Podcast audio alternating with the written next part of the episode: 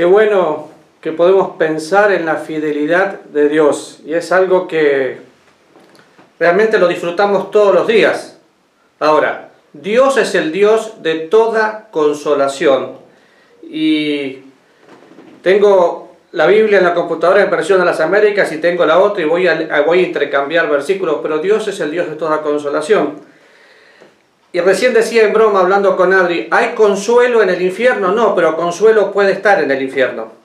Piensa en cada persona que usted no conoce, si se llama consuelo o como se llame, que murió sin Cristo, murió sin Dios, murió sin esperanza. Y mirando Lucas 16, recuerde que Lucas 16 no es una parábola. Si fuera una parábola no se usarían nombres propios, es algo real. Y en el versículo 25 dice, pero padre Abraham, pero Abraham le dijo, hijo, acuérdate que recibiste tus bienes en tu vida y Lázaro también males, pero ahora, este es consolado aquí y tú atormentado. Y lo primero que pensé en el tema del consuelo, algo que yo disfruto mucho de Dios, qué bueno fue Dios conmigo, que su gracia y su misericordia me alcanzaron para que yo pueda ser un día consolado por la eternidad.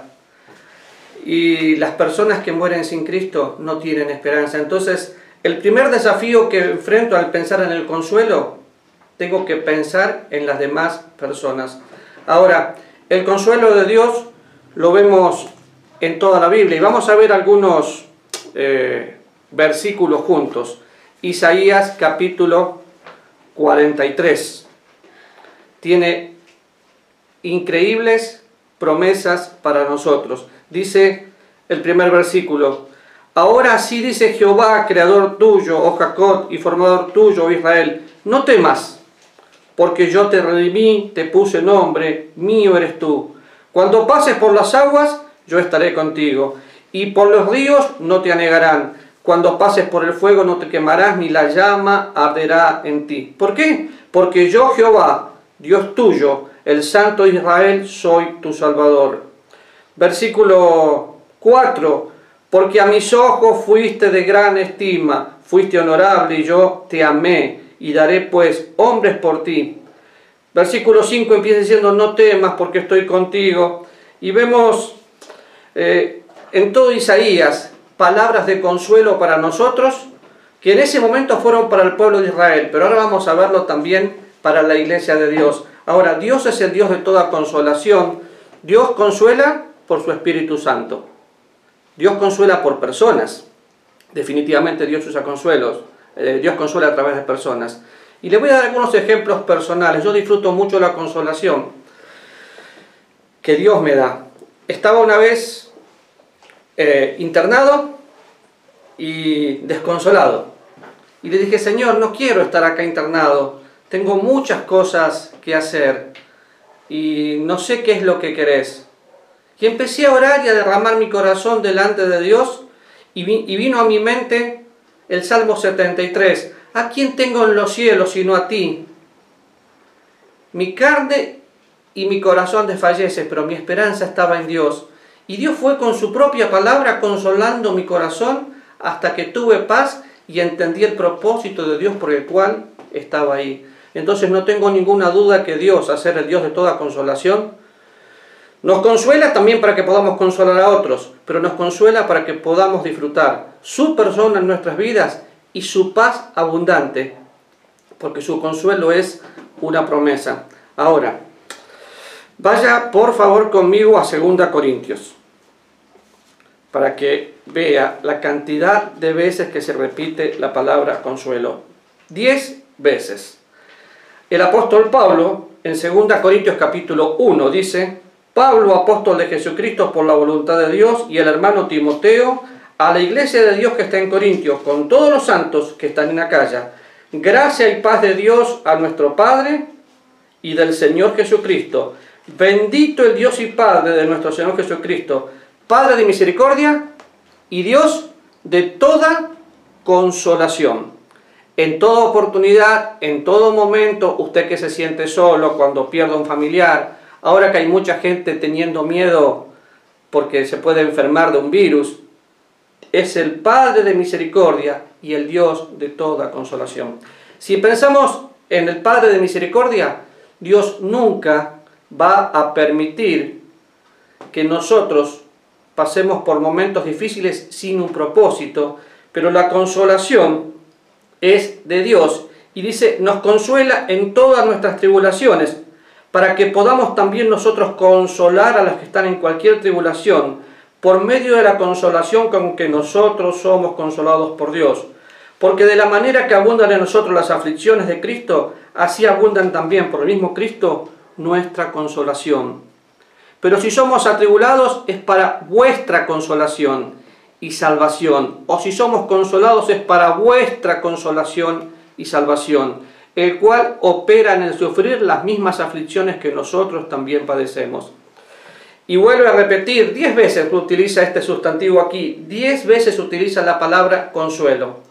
Pero lo primero que Dios hace, me consuela para que pueda consolar. Como me escuchó decir en otras oportunidades, yo soy un distribuidor de la gracia de Dios. Entonces cuando Dios me da algo, es para que lo pueda compartir. Pero no pierda este lugar y vaya conmigo a Juan 14, porque quiero ver quién es este consolador. Definitivamente empecé diciendo que los únicos que pueden tener consuelo son los hijos de Dios, porque una vez que estamos perdidos, separados de la presencia de Dios y en el infierno ya no hay consuelo. Por eso es tan importante en este momento entender perfectamente si nací de nuevo y si tengo una relación personal con Jesucristo. Cuando voy a Juan capítulo 14, el versículo 16 dice, y yo rogaré al Padre, y os dará otro consolador para que esté con vosotros para siempre, el Espíritu de verdad, el cual el mundo no puede recibir porque no le ve ni le conoce, pero vosotros le conocéis porque mora con vosotros y estará en vosotros, no os dejará huérfanos, vendrá otra vez. Y usted puede leer todo el pasaje completo y le va a hacer muy bien. Pero yo quiero centrarme en la palabra consolador. La palabra consolador es la palabra paracleto en griego y es alguien a mi lado. Ahora, centrándome en este versículo, tiene que recordar, leímos algún versículo del Antiguo Testamento, Dios consoló al pueblo de Israel y lo hacía de diferentes maneras. Pero a nosotros nos consuela por medio del Espíritu Santo que vive en nosotros. Entonces, si una persona dice, no tengo consuelo, bueno, con todo el respeto que me merece, lo que usted no tiene es comunión con Dios. ¿Por qué? Porque la comunión con Dios hace que yo coma la palabra de Dios y disfrute su gozo. Y si va al texto, cuando dice yo rogaré al Padre os dará otro consolador, se está refiriendo al Espíritu Santo que va a estar con nosotros para siempre. No va a estar hasta el fin del mundo, va a estar para siempre. ¿Por qué? Porque cuando yo parta de este mundo y vaya a la presencia de Dios, sigo viviendo en Él, por Él y para Él. Es interesante porque si analizamos un poquito, la palabra otro es la palabra prototipo. ¿Qué significa? Ustedes se acuerdan que Jesús caminó, se presentó, mostró sus milagros, autentificó su apostolado estando en la tierra. Pero él tenía que ascender para poder formar su iglesia. Para que haya una iglesia, Jesucristo tenía que ser la cabeza y estar en el cielo y dejar aquí en la tierra el Espíritu Santo. Esta promesa se cumple en Hechos capítulo 2 y a partir de ahí el Espíritu Santo viene a vivir a nuestra vida para siempre. Entonces, eh, el Padre se ocupó de enviar a su Hijo y dejar el Espíritu Santo para que nos consuele para siempre. Y todo depende de mi consolación, de mi comunión con Dios. Pero dice, eh, no solo estará con nosotros, sino que estará en nosotros. Si usted mira 1 Pedro, capítulo 1, versículo 4, dice que nos hizo parte de la naturaleza divina. Entonces, en este momento donde hay temores, desconsuelo, eh, muchos cristianos con sinceridad y con temor, es el momento de disfrutar la presencia de Dios en nuestras vidas. Es real, es real. Ahora, Dios consuela en, en circunstancias, sí. Me acuerdo, hoy ya no con dolor, hoy lo hago con mucha alegría, en el momento que mi mamá me tuvo que pedir que me vaya de mi casa y que elija los locos o yo. Los locos eran los cristianos, ella significaba dinero. Entonces, me fui a dormir esa noche después de una fea discusión. Al otro día le digo, mamá, ¿seguís pensando igual? Sí, me dijo, te tenés que ir. Perfecto, me fui. ¿Saben qué me dijo Dios? Aunque tu padre y tu madre te dejaren, con todo, Jehová te recogerá. Y esa palabra me consoló, pero también personas me consolaron. Hoy puedo pensar con alegría y gratitud, porque debemos honrar a los que nos honran, en Norberto Jiménez. Eh, nosotros con mucho cariño en el instituto le decíamos el DREPA. Él no habló, me abrazó y me llevó al pueblo a comer algo. ¿Por qué? Porque a veces la consolación no son palabras, es estar al lado. Cuando usted quiere consolar a alguien, no hable mucho. Acuérdese los amigos de Job. Hablaron, hablaron, hablaron y a veces hablaron de más. Entonces, cuando yo quiero consolar a alguien, en primer lugar, la consolación viene por la comunión con Dios. Pero si una persona no está en buena comunión con Dios y necesita consuelo, de la misma manera que el Espíritu Santo está a mi lado, yo tengo que estar a su lado. Y aunque no diga muchas palabras, mi silencio habla más que muchas palabras y un abrazo muestra mi afecto. Ahora, ¿Dios consuela en la preocupación? Sí, claro que sí. Filipenses capítulo 4, por favor, versículo 4. Y como digo siempre, es un tema que da para mucho, pero fíjense, regocijaos en el Señor siempre. Y otra vez digo, regocijaos. Vuestra gentileza sea conocida delante de todos los hombres, el Señor está cerca. Por nada estéis afanosos, si no sean conocidas vuestras peticiones delante de Dios, en toda oración y ruego con acción de gracias, y la paz de Dios, que sobrepasa todo entendimiento, guardará vuestros corazones y vuestros pensamientos en Cristo Jesús. ¿Dios consuela en la preocupación? Sí. Este mismo concepto lo da el apóstol Pedro cuando dice que tenemos que echar en Él toda nuestra ansiedad. Pero cuidado, porque Señor, yo te entrego esto y después quiero tomarlo. Cuando le entrego algo a Dios, es a Dios. A veces los papás, por una cuestión emotiva, le entregan sus hijos a Dios. Y después cuando el hijo quiere servir al Señor, se ponen mal. A veces le decimos, Señor, te entrego todo mi futuro. Y cuando Dios nos quiere cambiar algo, nos ponemos mal. Pero acá hay algo importante. Tengo que regocijarme a pesar de los problemas. Como dije el domingo pasado, ¿ya agradeció por el COVID-19? El 20, el 21 y el 22, porque esto vino para quedarse. Una nueva manera de vivir. El gozo es mi fuerza, pero el gozo es un regalo de Dios. Pero cuando dice el Señor está cerca, no se refiere a la segunda venida, se refiere a esa cercanía de un Dios que me ama, de un Dios que es mi amigo y que me promete que yo voy a disfrutar la paz. Ahora, otra vez, y esto es muy importante que usted lo tenga claro, la paz de Dios que sobrepasa todo entendimiento y que guarda mi corazón, únicamente la pueden disfrutar los que ya hicieron la paz con Dios.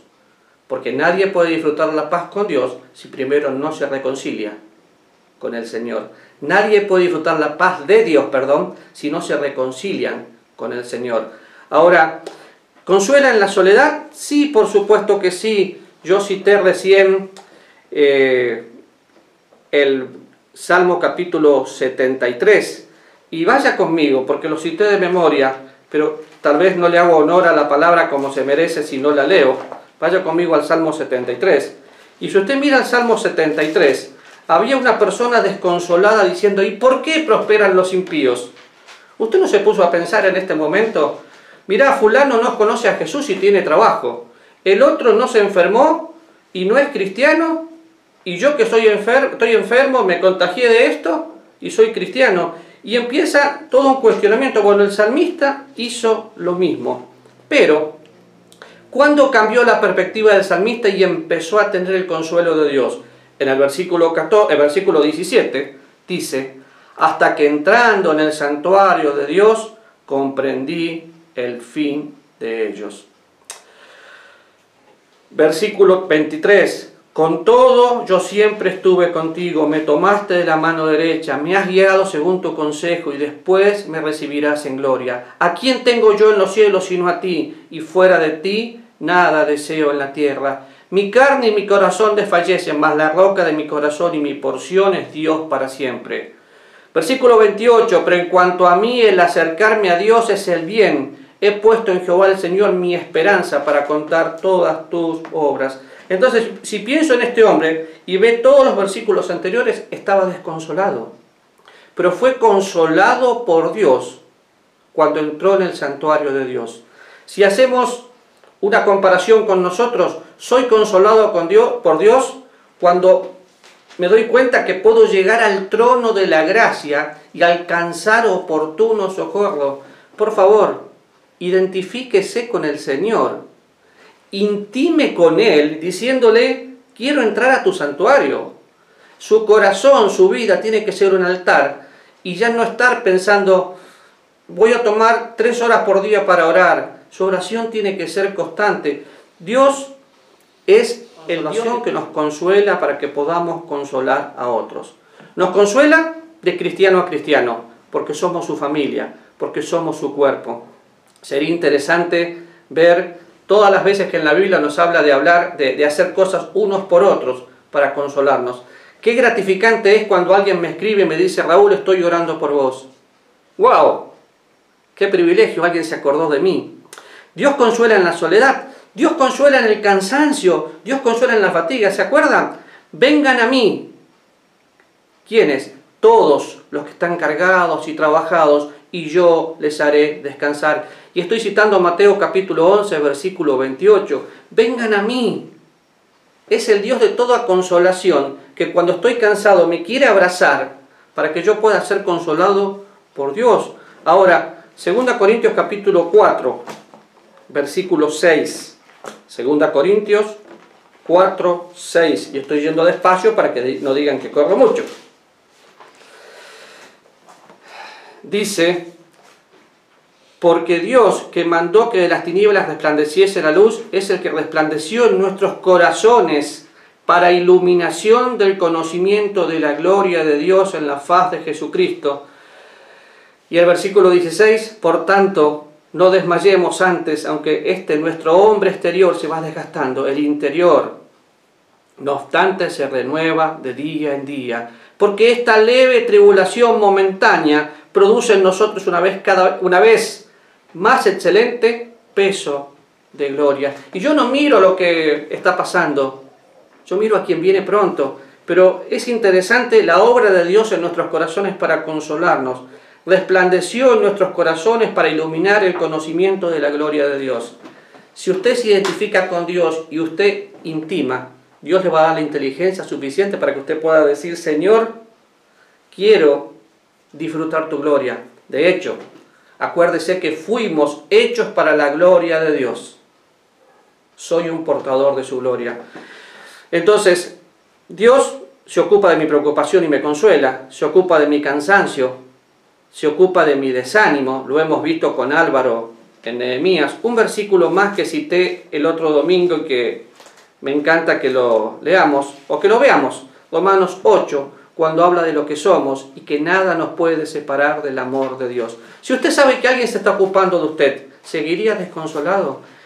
Estas crisis son las oportunidades para conocer a Dios. Ahora, cuando pienso eh, en la falta de consuelo, lamentablemente tengo que pensar en la falta de comunión con Dios. Yo no leo la Biblia porque tengo que hacer una hora silenciosa, un devocional diario o porque el pastor me lo pide. Yo leo la Biblia porque quiero conocer a Dios.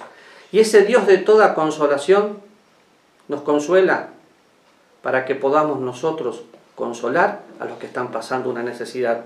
Y si usted mira un poquito eh, según el, todo el contexto de 2 Corintios que yo leí, el apóstol Pablo estaba pasando una prueba quizás mucho más grave que el COVID-19.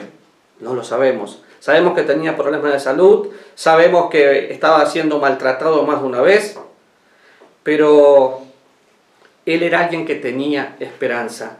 Fíjese, Si empieza a contar, solo en el versículo 6 repite tres veces la palabra consolación. Pero si somos atribulados, es para vuestra consolación. Fíjese bien, no dice para mí, para vuestra. ¿Soy atribulado? Sí, pero es para vuestra consolación y salvación. Y si somos consolados, es para vuestra consolación y salvación. No se trata de mí. Se trata de poner a Cristo en primer lugar y a mi hermano en el lugar que corresponde, no estimando cada uno a los demás como superiores. Qué importante es pensar en este tema y pensar en el Dios de toda consolación. Yo no sé exactamente cuál es la situación. Sí sé que estamos mirando demasiada televisión.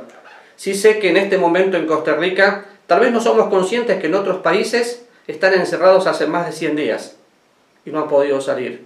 Y miramos más noticias. Ahora, le voy a dar vuelta a la noticia. Si en lugar de mirar cuántos se infectaron hoy, usted mirara cuántos se recuperaron, su perspectiva de la noticia sería diferente.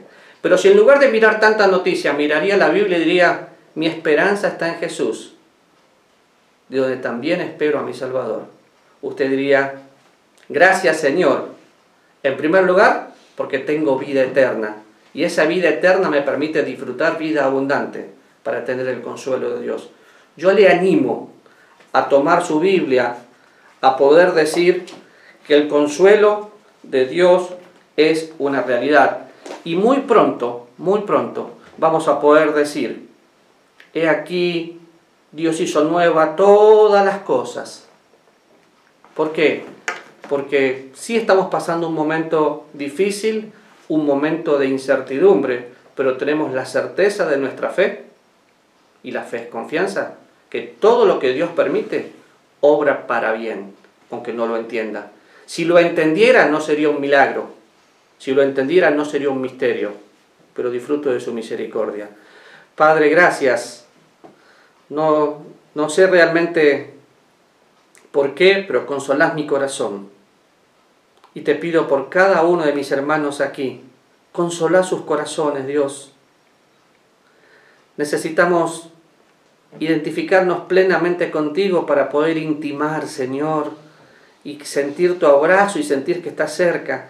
Y vemos el consuelo en toda la Biblia, lo vemos por el profeta Isaías, por el apóstol Pablo, y vemos, Señor, que la mejor forma de estar consolados es cuando descansamos en ti.